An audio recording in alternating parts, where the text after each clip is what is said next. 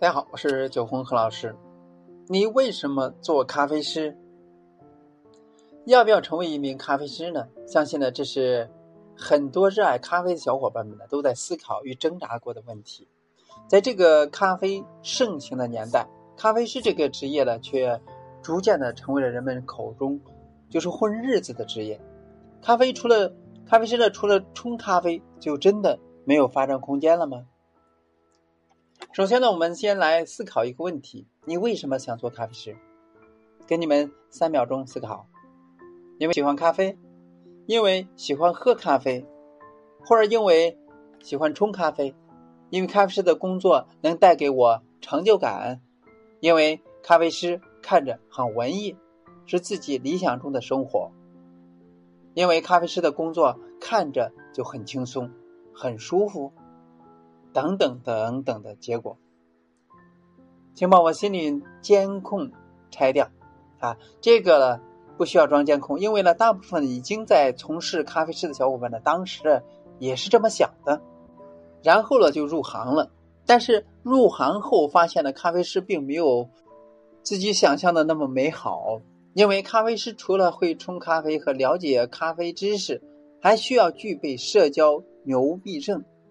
还要会维修各种水电家具，会摄影，拥有能憋尿的肾，能够挨饿的胃，等等等等。不开玩笑了，最主要的问题呢，还是因为薪水并没有想象中的理想，而且呢，工作也没有想象中的轻松。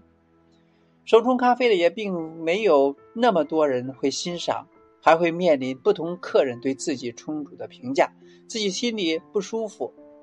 然后呢，发现其实呢并没有学到什么东西，因此呢，很多咖啡师在工作一段之后呢，就会开始迷茫，然后呢，觉得这一行呢似乎没有什么发展空间，最后呢，就会选择转行。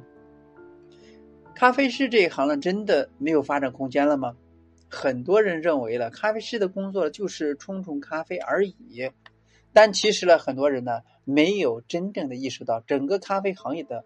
多样化以及未来的发展潜力。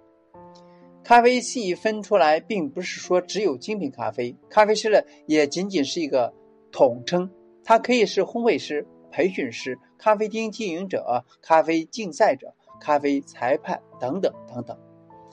觉得自己与这些格格不入，不不，你们也可以做到，但前提是必须跳出舒适圈，而且呢不安于现状。咖啡师们呢，觉得自己没有前景，是因为花太多的钱在吧台上，专一研怎么冲咖啡好喝，怎么拉花好看，享受着客人赞同带来的成就感。当我们细看那些成功的咖啡从业者啊，有多少个是乖乖站在吧台里边的呢？他们会不停的学习关于咖啡豆的所有知识，这些知识呢，不只是冲煮，还能够细致到。蚯蚓的品种都能够影响到咖啡种植的问题。不要觉得这些跟咖啡师无关，咖啡种植者也是咖啡师，咖啡寻豆师也是咖啡师。咖啡师有很大的发展空间，只是大家呢都把它把自己呢局限在了冲咖啡的空间里了。今此文呢只是呃咖啡师们同行们的共勉。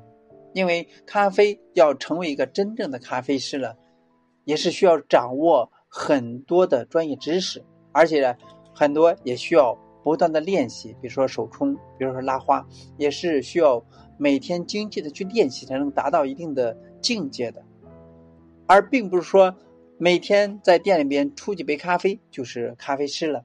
那除了这些专业知识之外，还要关系到。吧台里边所用到的工具的维修维护，以及客户之间的交流等等等等，很多方面的知识，所以空间呢是比较大的，而并不是我们表面上说的舒适的空间冲冲咖啡而已。如果说感觉是这样的，说明呢你还不是一个真正的咖啡师。至于你怎么理解咖啡师这个职业呢？我们可以共同的探讨和交流。今天呢就到这里，咱们下次再见。